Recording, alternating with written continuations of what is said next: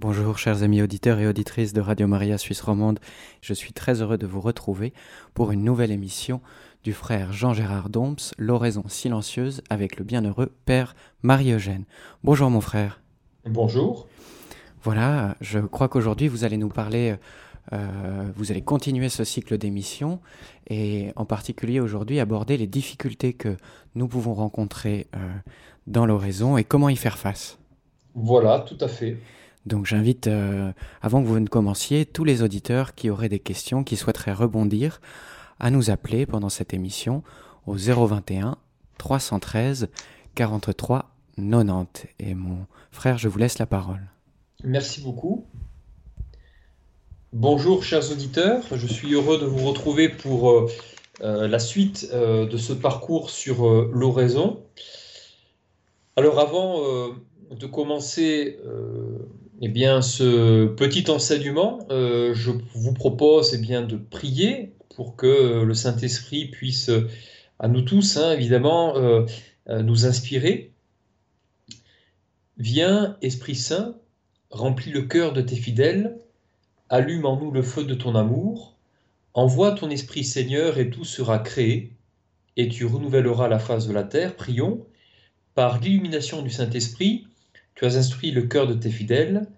Rends-nous aussi à ce même esprit pour apprécier ce qui est juste et donne-nous d'éprouver toujours le réconfort de sa présence par Jésus le Christ, notre Seigneur. Amen. Alors, euh, lors des différents parcours, nous avons euh, essayé d'esquisser euh, la finalité de l'oraison.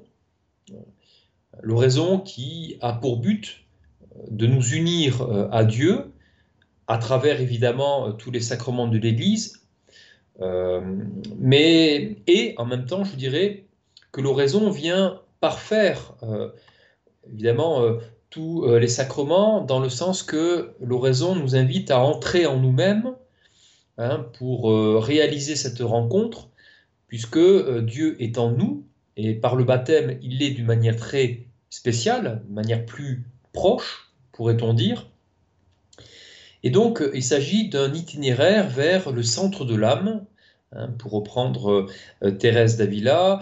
Euh, le père Marogène, dans Je voir Dieu, d'ailleurs, a, des passages qui sont évidemment euh, très, très importants et très explicites hein, sur ce parcours intérieur, hein, puisqu'il reprend évidemment l'enseignement de Saint Jean de la Croix et de Thérèse d'Avila, entre autres.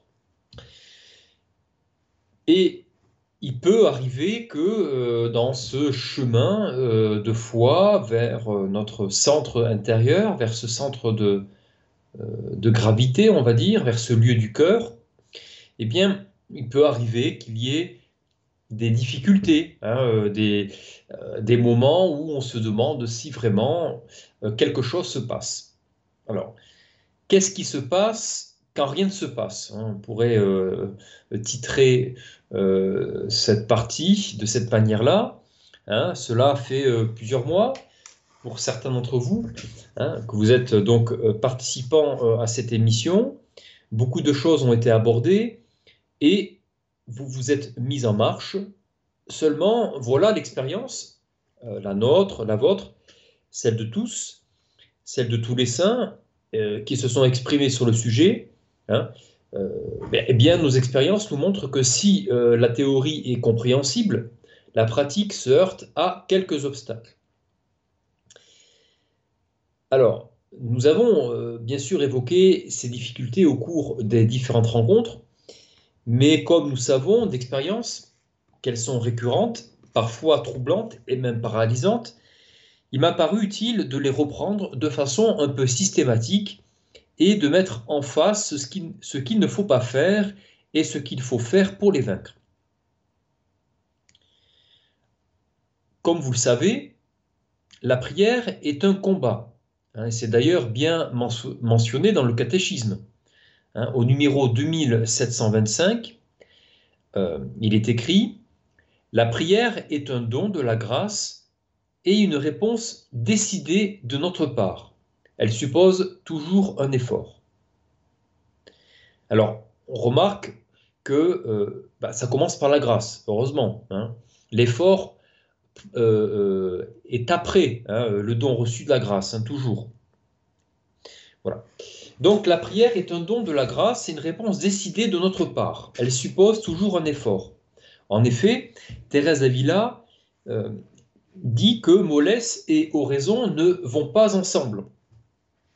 Et euh, avouons que nous ne renonçons pas facilement à nos envies de confort. Les grands priants de l'Ancienne Alliance, avant le Christ, euh, comme la Mère de Dieu et les saints avec lui nous l'apprennent, eh bien, la prière est un combat. Alors, contre qui? Eh bien, contre nous-mêmes et contre les ruses euh, du tentateur qui fait tout pour détourner l'homme de la prière, de l'union à son Dieu. Hmm voilà, rappelons que quand Jésus se rend au désert, il trouve l'intimité de son Père, mais aussi hein, euh, l'adversaire. Hein. Alors, une âme qui fait oraison, euh, nous dit Sainte Thérèse, est perdue pour le démon. Et pas elle seule, mais beaucoup d'âmes à sa suite. Et euh, le démon, euh, le démon devine l'immense fécondité qui se cache dans ces quelques minutes offertes à Dieu. Il est donc normal qu'il cherche à décourager l'âme et à l'en retirer avant qu'il ne soit trop tard. Alors poursuivons la lecture du catéchisme. Hein. Euh, toujours au numéro 2725, je cite, on prie. Alors, on prie comme on vit, parce qu'on vit comme on prie. Si l'on ne veut pas habituellement agir selon l'Esprit du Christ, on ne peut pas non plus habituellement prier en son nom. Le combat spirituel de la vie nouvelle du chrétien est inséparable du combat de la prière. Voilà. Fin de citation. Alors, à l'oraison, nous venons aussi combattre. Alors, disons, nous, que grâce au baptême, grâce à la confirmation et l'Eucharistie, nous sommes bien armés. Hein. Et le sacrement de réconciliation, euh, le Christ lui-même vient nous relever euh, grâce à ce sacrement. Il vient penser nos blessures de guerre, pourrait-on dire, pour reprendre un petit peu le langage de Thérèse Avila, qui, comme vous le savez, avait un langage un peu guerrier. Alors, commençons donc par les obstacles qui viennent nous empêcher de nous mettre en oraison. Alors, le démon qui déteste euh, ces temps privilégiés que nous passons avec notre Seigneur bien-aimé cherche soit à nous dégoûter de l'idée de faire oraison, soit à nous distraire, pour nous faire oublier que nous avions résolu de faire oraison. Alors, sa tactique consiste à nous rendre séduisantes, c'est pour ça qu'on l'appelle le séducteur, à nous rendre séduisantes des tas d'autres choses qui, en soi, ne sont pas mauvaises, et même parfois ont l'apparence du bien. Quand Jésus s'éloignait pour prier, on lui disait eh bien, tout le monde te cherche. Hein. Euh, on pourrait euh, quelque part euh, faire une transposition en disant j'ai telle personne à consoler et toutes ces personnes à évangéliser, la charité passe avant tout le reste, etc. C'est très vrai. Mais où est la charité? Nous voulons transmettre l'amour et la lumière de Dieu Tâchons d'abord de les recevoir. Alors nous pourrons les donner. Qu'est-ce qu'il vaut mieux? Donner le meilleur de nous-mêmes ou donner Dieu lui-même? Donc, euh, il s'agit d'abord, évidemment, de puiser la grâce de la charité dans l'oraison euh, et essayer de résister parfois à cette tentation de vouloir sauver le monde à travers l'action, l'agir, etc., qui, euh, en fin de compte, nous enlise dans l'orgueil et nous fait oublier que, eh bien, sans, dit Jésus, sans moi, vous ne pouvez rien faire. Hein, donc il y a tout d'abord la prière qui doit être soigneusement, évidemment, euh, euh, préservée de tout. Et ensuite, hein, on peut commencer à évangéliser, on peut commencer à faire le bien autour de nous. Rappelons que Mère Teresa avait beaucoup, beaucoup d'heures d'oraison. Elle, elle insistait là-dessus. Elle insistait d'abord sur la prière, Hein. et quand on voit tout le bien matériel qu'elle a pu faire auprès des pauvres, hein, donc c'est une, vraiment une, belle leçon euh, pour nous tous de mettre la prière avant tout. Alors, donc, euh, revenons à la tactique du démon qui consiste à nous rendre urgentes des tas d'autres choses qui, très objectivement, n'ont pas ce caractère d'urgence, si on y regarde de près. Euh, voilà, donc des exemples. Euh, voilà, j'ai euh, un formulaire qu'il faut absolument remplir pour le travail. j'ai telle chose assez urgente à faire. Voilà, si je ne le fais pas, je vais avoir des difficultés. Mais si on voit bien, si on réfléchit bien, si on prend le temps d'y réfléchir, eh ben, c'est pas si grave et, et, on peut se rendre compte que là, on est face à une tentation. Alors, du coup, on repousse 5 minutes, puis c'est encore 5 minutes, etc. Et puis finalement, eh bien, on ne fait plus, on ne fait jamais oraison. C'est toujours le risque quand on cherche à repousser hein, son oraison, c'est de, ne jamais, de ne jamais la faire. Et on risque de passer à côté de la grâce que Dieu nous donne pour tenir. Hein. Il faut avoir foi dans le fait que lorsque je m'engage à donner tant de temps à Dieu et à telle heure, Dieu s'engage à mes côtés. Si eh, je repousse constamment euh, la grâce, donc l'oraison, eh bien, il est euh, probable que beaucoup de choses arriveront et bah, je n'aurai finalement pas fait oraison. Hein. On pourrait dire qu'une oraison remise est une oraison omise. Hein, une oraison remise est une oraison omise. Alors, et même si par miracle nous parvenons à faire oraison plus tard dans la journée, en repoussant pour faire passer d'autres choses avant, eh bien, ne serait-ce pas transiger avec la primauté de la place de Dieu dans ma vie hein, Rappelons ce que disait euh, Sainte Jeanne d'Arc, Messire Dieu, premier servi. Alors, mais si j'ai dépassé l'heure, que je m'étais fixé, parce que je suis tombé dans le piège. Que faire? Alors, je ne vais pas en prendre prétexte pour dire c'est trop tard. Non, je vais, par exemple, hein, me précipiter au pied de Jésus pour lui demander pardon de mon indélicatesse. Hein. prendre le temps qui me reste à me plonger dans l'oraison, ou s'il est vraiment trop tard, eh bien, tenter de réparer ça soit en prenant un autre rendez-vous dans la journée, soit s'il est trop tard encore, en posant un acte de charité fraternelle, plus volontaire que les autres. Et on fera mieux demain. En même temps, euh, le tentateur va nous présenter la, perspective de faire oraison de façon étonnamment rébarbative, difficile, compliquée. Si euh, nous ne réagissons pas, une espèce de pesanteur désabusée nous saisira et les objections commenceront à affluer. Alors que faire? Alors c'est vraiment sur le terrain de la volonté que ça se passe. Euh, il faut vraiment se décider.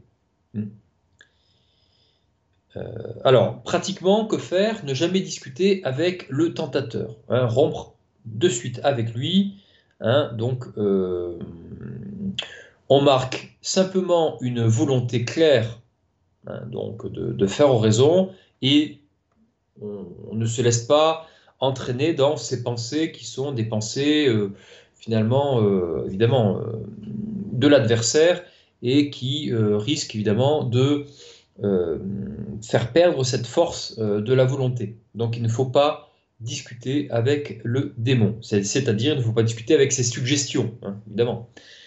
Euh, parce que ce sont des idées en réalité, hein, des, de très simples, des pensées très très simples. Hein. Voilà. Euh, alors, donc voilà, ça c'est sur le plan pratique. Une attitude spirituelle qui pourrait être aussi de faire appel à notre ange gardien, lui demander son secours, pour ne pas rester seul face à ces suggestions. Et il nous permettra, notre ange gardien, de prendre du recul et d'objectiver les choses et nous permettra de prendre euh, vraiment une décision décidé hein, pour l'oraison. Nous pouvons évidemment faire appel à, notre, à la très sainte Vierge Marie, notre mère, hein, pour aussi comme attitude spirituelle, hein, pour voilà, être décidé à faire oraison. C'est pour ça que j'avais insisté euh, sur euh, le fait d'avoir euh, un horaire fixe, une durée fixe et voire un lieu fixe, de manière justement à éviter à ce que le démon finalement nous entraîne toujours de plus en plus dans, une, oraison repoussée. Voilà, donc c'est pour ça qu'il est important d'avoir un cadre. voilà. Alors, donc, après avoir euh, cessé de discuter avec les tentations, après avoir demandé l'aide à notre ange gardien et à la Vierge Marie, Notre-Dame, eh bien, n'attendons plus euh, d'être rendus à l'endroit où nous avions décidé de prier, dès que nous avons euh, compris que nous étions en tentation, prenons Allez, une bonne respiration, mettons-nous sur place et tout de suite en oraison. Alors, et là, c'est le jeu, J-E, qui reprend le dessus sur les suggestions du démon. Et le démon s'enfuit. Voilà, la mise en oraison chasse la tentation. Hein, euh, donc, euh, c'est déjà euh, donc un, combat gagné. Voilà, donc là, c'est tout ce qui concerne évidemment les différents types de combats, c'est-à-dire voilà, les tentations que nous pouvons rencontrer. Voilà. Après, autre point que nous pouvons aborder, autre chose, il existe aussi ce qu'on appelle les distractions. Alors, pendant l'oraison, dès que je me mets en prière, je suis assailli de distractions. Hein. Alors, nous devons marcher avec les distractions qui n'empêcheront pas l'union à Dieu. Et ça, c'est très important de le savoir. Hein. Les distractions n'empêchent pas l'union à Dieu. Hmm. Elles sont normales. Il n'y a pas à s'en inquiéter. L'imagination, c'est la folle du logis, hein, dit euh, Sainte Thérèse d'Avila, qui est toujours en mouvement. Tous les saints ont eu des distractions dans, leur prière. Nous aussi, nous pouvons devenir saints même en ayant des distractions dans la prière. Que l'on se console, donc, mais sans en prendre euh, son parti pour autant. Les distractions ne sont pas graves dans la mesure où je ne les ai pas cherchées et où je ne m'y complais pas. Alors que faire? Alors, il ne s'agit pas de tendre nos forces pour neutraliser la pensée, de faire la guerre aux distractions, car selon le mot de Fénélon, l'inquiétude sur les distractions dans l'oraison est la distraction la plus dangereuse. Voilà. Chaque fois que l'on s'aperçoit que l'on n'est plus vraiment à penser au Seigneur, que l'on n'est plus vraiment avec le Seigneur, au lieu de s'agacer contre soi ou de chercher à s'opposer férocement à cette distraction, revenons simplement, paisiblement, à notre prière, en reprenant par exemple le texte qui a servi de point de départ. Hein. Une petite prière au passage pour mon voisin qui passe l'aspirateur ou cet éboueur qui travaille pour moi par grand froid. Et je me recentre. C'est vraiment revenir à l'instant présent, ici et non ailleurs. Euh, ni avant, c'est-à-dire les regrets, ni après, c'est-à-dire les prévisions. Revenir à l'instant présent, au cadeau que Dieu me fait maintenant. Hein, où Dieu vraiment dépose sa grâce en moi dans la mesure où je me tiens là sous sa lumière. Ce qui compte n'est pas le nombre des distractions, mais ce que j'en fais. 30 distractions, eh bien, 30 euh, retours à Dieu. Si à chaque fois je choisis de revenir à Dieu, je prouve ma préférence à Dieu. Davantage encore que si je n'avais eu aucune distraction. Hein. Il faut aussi se rappeler que le combat spirituel euh, est aussi un lieu de grâce dans le sens qu'il démontre vraiment notre fidélité à Dieu. Je pense qu'il vaut mieux une personne qui est tentée et qui, euh, comment dire, euh, affirme, euh, démontre sa fidélité qu'une personne qui n'est pas éprouvée. Parce que quand on n'est pas éprouvé, eh bien, qu'est-ce que ça prouve? Tandis que quand on est éprouvé et que l'on et qu'on lutte, eh bien, il y a de la valeur. Hein. C'est-à-dire que là, on, prouve bien, on dit bien au Seigneur que l'on aime. Et rappelons Jésus qui a, qui a combattu au désert, hein, donc qui est notre modèle. Voilà. Alors, donc revenons aux distractions. Donc, l'oraison suppose une orientation de notre cœur vers Dieu. Seigneur, je veux ce que tu veux. Et tant que cette orientation demeure, eh bien, nous prions. Alors, ceci dit, attention, L'afflux de distractions peut être aussi le signe d'un manque de vigilance habituelle, d'un attachement à soi-même.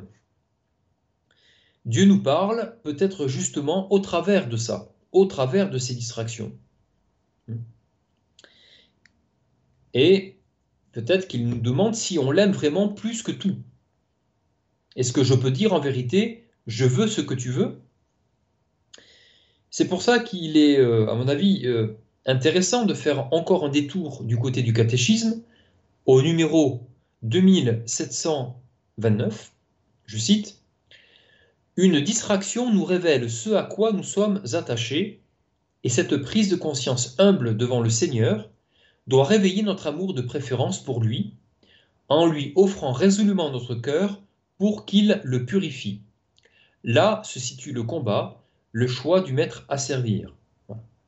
Fin de citation. Voilà, on peut donc travailler sur les causes de ces distractions. Aujourd'hui, nous sommes bousculés, dispersés, peu aidés. Euh, et pourtant, Jésus nous recommande de prier sans cesse. Alors, cela ne veut pas dire qu'il faut arrêter de travailler, mais simplement que nous devons essayer d'agir pour lui en toutes choses. La lutte contre les distractions est liée à l'orientation habituelle de nos journées. Telle distraction ne me signifie-t-elle pas mon manque de liberté par rapport à ce qui me préoccupe tant? Ne suis-je pas trop attaché à certaines choses? Trop investi du point de vue professionnel, matériel, affectif? N'est-ce pas pour moi l'occasion de demander au Père la liberté des enfants de Dieu? Car seule la grâce de Dieu peut me la donner comme seule elle peut transformer mon cœur pour qu'il aime vraiment selon le cœur de Dieu. Évidemment, le cas d'une grande souffrance, c'est différent. Maladie, décès, conflit, échec. Hein. Je n'ai pas à écarter ce grave problème, mais au contraire à le déposer aux pieds de Jésus. Je lui offre cela, je le supplie, en union avec sa passion. Je demande à Jésus de me pacifier sur ce qui me tourmente. Autre distraction, je m'endors à l'oraison. Alors rassurons-nous, c'est arrivé à la petite Thérèse, hein, Thérèse de Lisieux, hein, qui a connu euh, cette distraction et qui, euh, dans son humilité, ne s'en formalisait pas et euh, gardait toujours le regard fixé sur Jésus. et donc, c'est un exemple pour nous voilà, de ne pas évidemment euh, nous inquiéter si cela nous arrive. Dès que je reprends conscience, je joue d'abord sur l'attitude corporelle pour euh, permettre une position d'éveil. Voilà. Mais ne nous inquiétons pas, car parfois nos vies trop bousculées nous épuisent. Hein, rappelons-nous que si parfois le sommeil nous reprend plusieurs fois de suite, non par faute de notre part, mais parce que nous n'en pouvons plus, alors vivons la parole du cantique des cantiques. Je dors, mais mon cœur veille. Rappelons-nous que notre oraison n'est pas un concours d'idées, mais un repos dans la maison du Seigneur. Cependant, la fin euh, à la fin de mon oraison, je ferai le point pour voir s'il n'y a pas autre chose, quelque chose à faire dans l'organisation, l'organisation de ma vie pour m'éviter ce genre de mésaventures. Santé, nuit trop brève, activités trop nombreuses, voilà, c'est à chacun de voir. Voilà, après euh, donc euh, vous avoir parlé des distractions, je vous propose euh, d'enchaîner sur ce qu'on appelle la sécheresse, mais avant, je vous propose de faire une pause musicale. Merci.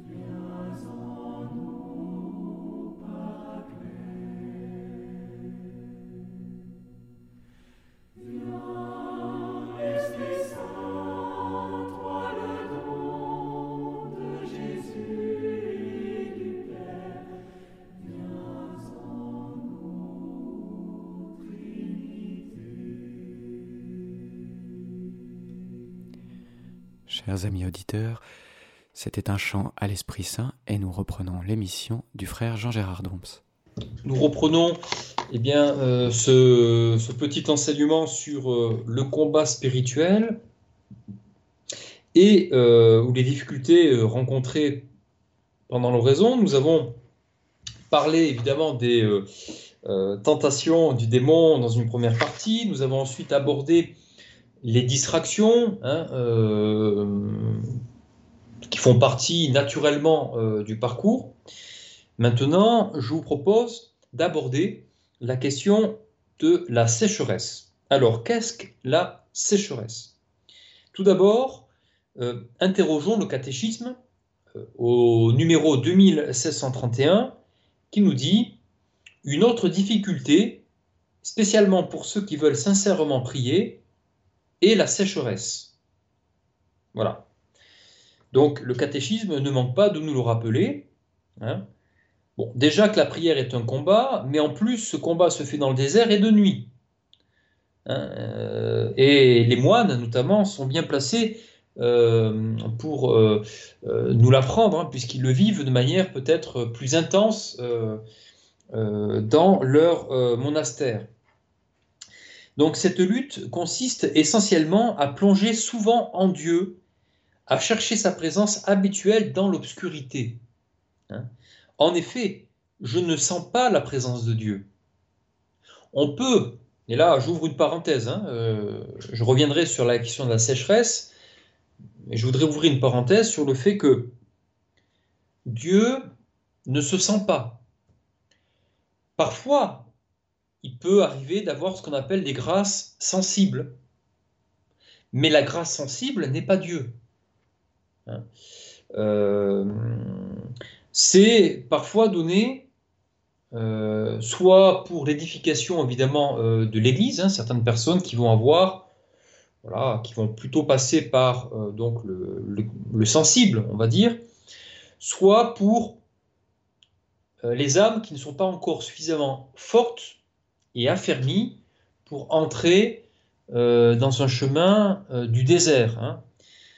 Tout simplement, pourquoi est-ce qu'on ne peut pas ressentir Dieu? Parce que Dieu est au-delà de tout. Il est donc au-delà des sens. Hein. Il est le tout autre. Euh, il ne peut pas être saisi par les sens. Et Saint Jean de la Croix insiste beaucoup là-dessus en disant qu'on ne peut pas enfermer Dieu dans notre vie sensible. C'est pour ça que ne pas ressentir la présence de Dieu, comme ce fut le cas pour Mère Teresa pendant de nombreuses années où elle ne sentait rien, ne signifie pas que Dieu est absent. Au contraire, ça signifie euh, que, euh, eh bien, nous entrons dans un chemin de foi plus pur. Alors parfois, il peut y avoir cette sécheresse. Voilà. Mais comprenons bien que ce chemin se fait souvent euh, de nuit. Hein. Euh, alors, comme pour, les, distractions, en suis-je responsable ou pas hein, de la sécheresse? Si la sécheresse, alors je reprends le catéchisme au numéro 2731, si la sécheresse est due au manque de racines, parce que la parole est tombée sur du roc, eh bien, le combat, à ce moment-là, relève de la conversion. Hein. Attention encore hein, à la télé, euh, donc aux lectures superficielles, euh, à Internet, euh, à certaines musiques, hein, qui peuvent nous donner des distractions et qui peuvent aussi nous plonger dans la sécheresse, car nous ne sommes plus habitués au silence des oreilles, des yeux et du cœur. Est-ce que j'ai vraiment fait l'effort de penser à Dieu d'une manière ou d'une autre au cours de ma journée? Ou est-ce que je me suis laissé aller dans le tourbillon de l'existence quotidienne, pris par les multiples tâches du service? Ce que je dois corriger est clair, alors je dois me trouver des espaces de respiration, même très brefs, quelques secondes, pour me souvenir de Dieu dans le cours de ma journée. Et euh, rappelons ce que disait, saint Augustin, euh, le désir de la prière, c'est déjà la prière. Hmm. Est-ce que dans ma vie, je m'efforce vraiment de me comporter selon l'Évangile, ou bien Dieu m'a fait signe à plusieurs reprises pour que je donne quelque chose ou que je m'engage dans une direction donnée? Et comme Jonas, je prends de préférence la direction opposée. Alors à ce moment-là, ben, la sécheresse, le silence radio est en lui-même un signal qui m'indique que je dois changer quelque chose dans ma vie, que je dois corriger mon orientation. Hein. Donc vérifier comment se déroule ma journée. Parce que, ben, euh, pour résumer, si euh, évidemment je me laisse euh, donc déborder par des tas de sollicitations, si voilà, je, je ne fais pas suffisamment attention à ce que j'entends, à ce que je vois, à ce que j'écoute, à ce que je pense. Euh, voilà, euh, eh ben, il y a un signal qui peut être envoyé par Dieu qui est la sécheresse. Donc là, on n'a plus envie, euh, on n'a plus le goût de Dieu. Et donc, c'est ce type de sécheresse relève de la conversion. Il faut changer notre orientation euh, nos, euh, notre manière de vivre euh, notre journée. Mais il peut arriver aussi qu'il n'y ait aucune raison solide de mon côté pour expliquer cette sécheresse. Alors, c'est-à-dire que mes journées se déroulent plutôt bien, je fais attention, j'essaie de travailler ma qualité relationnelle avec Dieu dans ma journée, quelles que soient mes activités, mais tout d'un coup, cette sécheresse s'installe. Alors, elle est différente. Cette, sécheresse, elle peut être tout simplement la mise à l'épreuve de ma foi. Rappelons ce que euh, nous dit le catéchisme, toujours au même numéro, c'est-à-dire le 2731, je cite, La sécheresse fait partie de l'oraison où le cœur est sevré, sans goût pour les pensées, souvenirs et sentiments, même spirituels. C'est le moment de la foi pure qui se tient fidèlement avec Jésus dans l'agonie et au tombeau. Fin de citation. Bon, je sais que là, nous fêtons plutôt la résurrection. voilà, nous avons euh, évidemment un, temps magnifique de grâce, c'est Pâques. Mais bon, euh, pour plus tard, euh, voilà, je, vous rappelle quand même que euh, ça peut arriver, et c'est justement une bonne chose, hein, euh, le fait que euh, le cœur soit sevré. Hein. Et là, l'oraison consiste à vivre dans le silence et la solitude le combat de la foi pour demeurer avec Dieu. Hein. c'est exactement le combat de Mère Teresa, qui ne ressentait rien, qui se croyait comment dire, abandonnée de Dieu peut-être, euh, et euh, voilà, sans goût, euh, voilà. Mais pourtant, elle, demeurait, elle demeurait dans la prière, elle voulait vraiment croire. Eh bien, elle s'est maintenue dans ce silence, cette solitude, hein, pour demeurer avec Dieu. Si au départ le goût sensible de Dieu peut attirer vers lui, notamment pour les jeunes convertis, hein, souvent dans les premières années de conversion, Dieu donne beaucoup de goût sensible. Justement, parce que ben, il faut, euh, euh, comment dire, euh, l'âme a besoin de ça. Hein. donc, elle a besoin de, de ses goûts sensibles hein, pour avancer. Voilà. Alors, si au départ, le goût sensible de Dieu peut attirer hein, vers Dieu, vers lui, dans une foi facile et rayonnante, très vite, le goût de Dieu semble disparaître et laisse place à l'aridité de la foi. Et c'est le moment de rappeler la définition de Thérèse d'Avila sur l'oraison, je cite, un commerce d'amitié, un commerce intime d'amitié, où l'on s'entretient souvent seul à seul avec Dieu dont on se sait aimer, et non pas dont on se sent aimer, hein, dont on se sait aimer. Hein. Ce n'est pas parce que je ne sens pas Dieu qu'il est plus éloigné. Ça, c'est une erreur euh, très classique, je confonds la sensation et la présence de Dieu.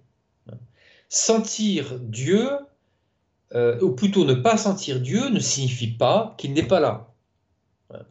Non, on entre dans la foi, c'est différent. C'est très important de comprendre que ce n'est pas parce que la prière est agréable qu'elle est de qualité.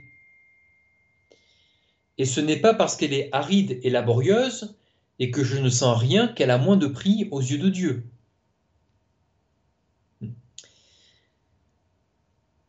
Voilà, donc euh, c'est pour ça que toute manifestation sensible n'est pas la preuve de la qualité de ma prière ou de ma relation. Hein. Euh, j'ai un exemple dans l'Évangile. Euh, nous avons cet exemple ou des personnes dotées de charisme, euh, de guérison, ou, euh, ou, qui chassent les démons, voilà, N'avons-nous pas chassé les démons à ton nom? N'avons-nous pas fait des guérisons en, ton nom? N'avons-nous pas fait des miracles charismatiques, etc. Et Dieu répond, Éloignez-vous de moi, vous tous qui commettez le mal. Pourquoi il dit ça? Parce que les personnes ont confondu euh, leur, leur expérience spirituelle avec la qualité de la relation. Donc, euh, ce n'est pas parce qu'on ressent des choses que c'est la preuve euh, qu'on est agréable à Dieu. Donc, il ne faut pas juger euh, sa prière, notre, notre oraison sur notre sensation, voire même sur notre expérience. Et je pense qu'il ne faut pas du tout juger l'oraison. C'est une règle essentielle, ne jamais juger de notre oraison. Hein, faisons cette parenthèse. Ce n'est pas le fait d'être assailli de distraction, ni celui d'être euh, insatisfait qui peut établir, qui peut prouver que ma prière a peu de valeur devant Dieu. Qui sait si dans ma persévérance humble et douloureuse à revenir au Seigneur, ma prière n'aurait pas un grand prix à ses yeux? Qui sait si dans ma pauvreté, reconnue et consentie, le Seigneur ne vient pas secrètement opérer la conversion de mon cœur en profondeur.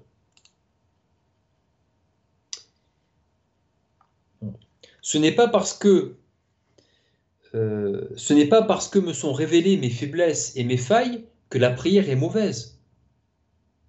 Qui sait si le Seigneur ne vient pas à ce moment-là, à ce moment-là, guérir mes blessures. Et ce n'est pas parce que la prière me paraît facile, agréable, qu'elle est agréée par Dieu et qu'elle est bonne. Qui sait s'il ne s'y glisse pas une part de complaisance en moi-même, de l'orgueil, de l'égoïsme. Si c'est facile, si c'est agréable, si je ressens un amour sensible pour Dieu, si ma manière de prier semble bien aller, pourquoi pas? Ce peut être aussi un signe positif de qualité, bien sûr. Mais ce n'est pas une preuve. C'est pour ça qu'il ne faut pas juger de son oraison. Voilà, donc, encore une fois, à la fin de mon oraison, je n'ai pas euh, à la juger, à la jauger. Je n'ai qu'à remercier le Seigneur pour ce qu'il m'a donné, en acceptant de ne pas savoir pour le moment ce qui m'a été donné, et à dire pardon au Seigneur pour mes lâchetés, mes paresses, sans chercher à les mesurer et à les analyser.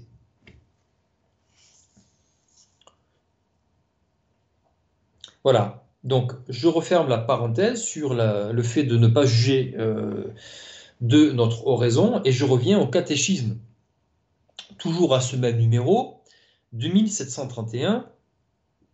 Donc voilà, la sécheresse fait partie de l'oraison où le cœur est sevré, c'est le moment de la foi pure qui se tient fidèlement avec Jésus dans l'agonie et au tombeau. Bon, c'est une image. Faire oraison, c'est entrer dans le combat de la fidélité à vouloir trouver Dieu pour lui-même et non pour soi-même. Si je viens à la prière parce qu'elle est agréable, est-ce que j'y viens pour Dieu ou pour moi?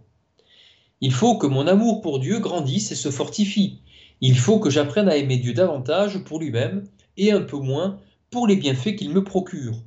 Hein, euh, un peu moins pour me faire plaisir en me recherchant moi-même. La sécheresse peut relever ainsi de la pédagogie de Dieu. Il faut apprendre la gratuité de l'amour. Il me faut apprendre aussi que je ne suis pas propriétaire euh, de ma prière. Ce n'est pas toujours à moi de conduire le vaisseau. Il faut apprendre enfin que sans Jésus, je ne peux rien faire car dans la sécheresse, je sens généralement davantage ma vulnérabilité et j'ai l'impression d'être moins doué que d'habitude pour vivre selon l'Évangile. Ces périodes sont en réalité des temps de maturation où Dieu travaille en secret dans le fond de mon cœur pour que je ressemble davantage à l'homme nouveau, à Jésus-Christ, pour restaurer et embellir en moi l'image de Dieu. Que faire alors? Eh bien, s'exercer à rejoindre ce travail secret, non senti, non encore perçu. Mais ça viendra sûrement, par un mouvement de foi d'espérance, de nuit, et consentir à ces temps, souvent âpres, où je ne peux pas faire grand-chose, sinon de manifester ma bonne volonté, en ne désertant pas, en ne désertant pas, ou le moins possible. Les moments de prière que je m'étais fixés en des temps plus idylliques, déjà quelque chose de nouveau, mais peut-être donné, auquel je ne suis pas encore accoutumé. Alors patience. C'est là qu'il faut croire à la capacité de sa foi à toucher réellement Dieu sans avoir foi. Pardon. Donc c'est-à-dire croire que la foi peut toucher le cœur de Dieu, hein. avoir foi en sa foi. J'aurais fait une bonne oraison à la mesure de mon acte de foi et de ma fidélité à demeurer dans cette foi obscure, mais certaine.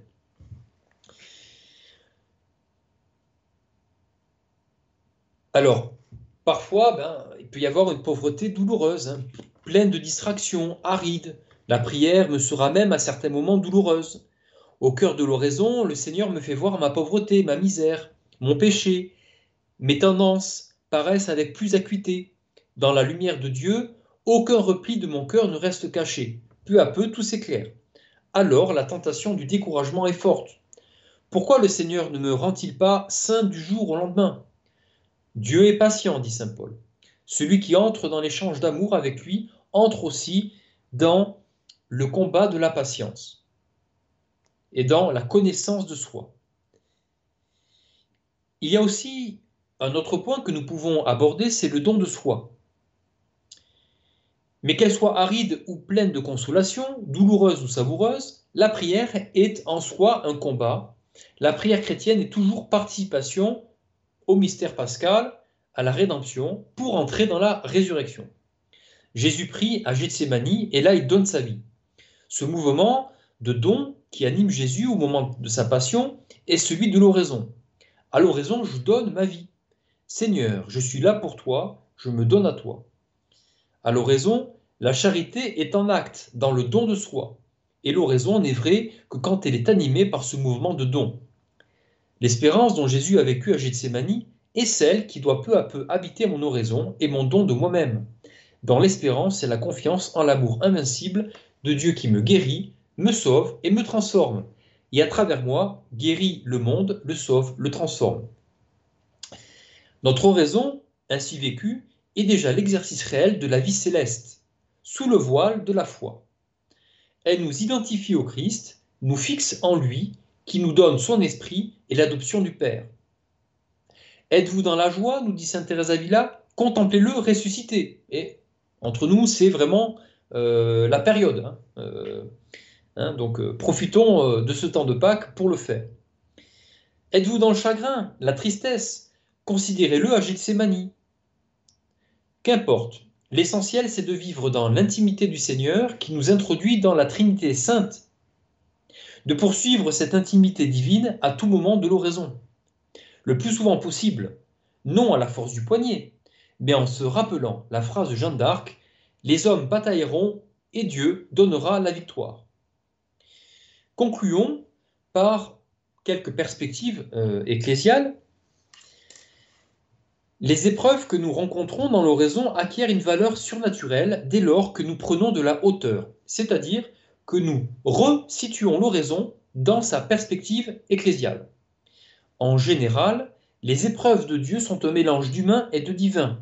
Elles sont comme une médaille à deux faces. D'un côté, elles servent à purifier et à perfectionner, de l'autre, elles servent à engendrer d'autres êtres à Dieu, dont la personne souffrante devient en quelque sorte la mère. Saint Paul le disait, hein, euh, quand il disait euh, euh, donc, qu'il donnait la vie donc, par ses souffrances aux âmes. Hein, donc je vous ai engendré au Christ.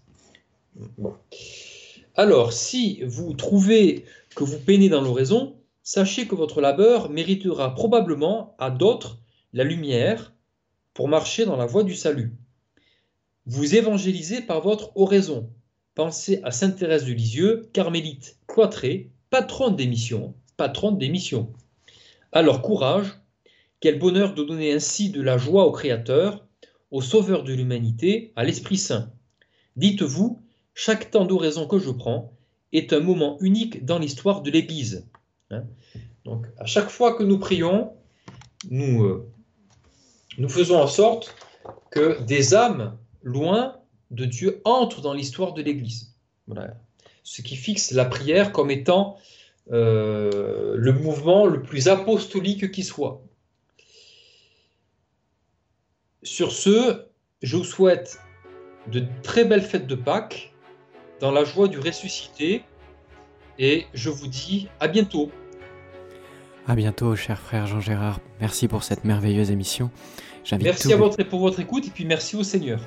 Merci au Seigneur. Nous rendons grâce et je rappelle à tous les auditeurs qu'ils pourront retrouver cette émission en podcast dès lundi. Elle, me semble très importante. Vous pouvez l'emporter partout avec vous pour continuer à toujours mieux prier.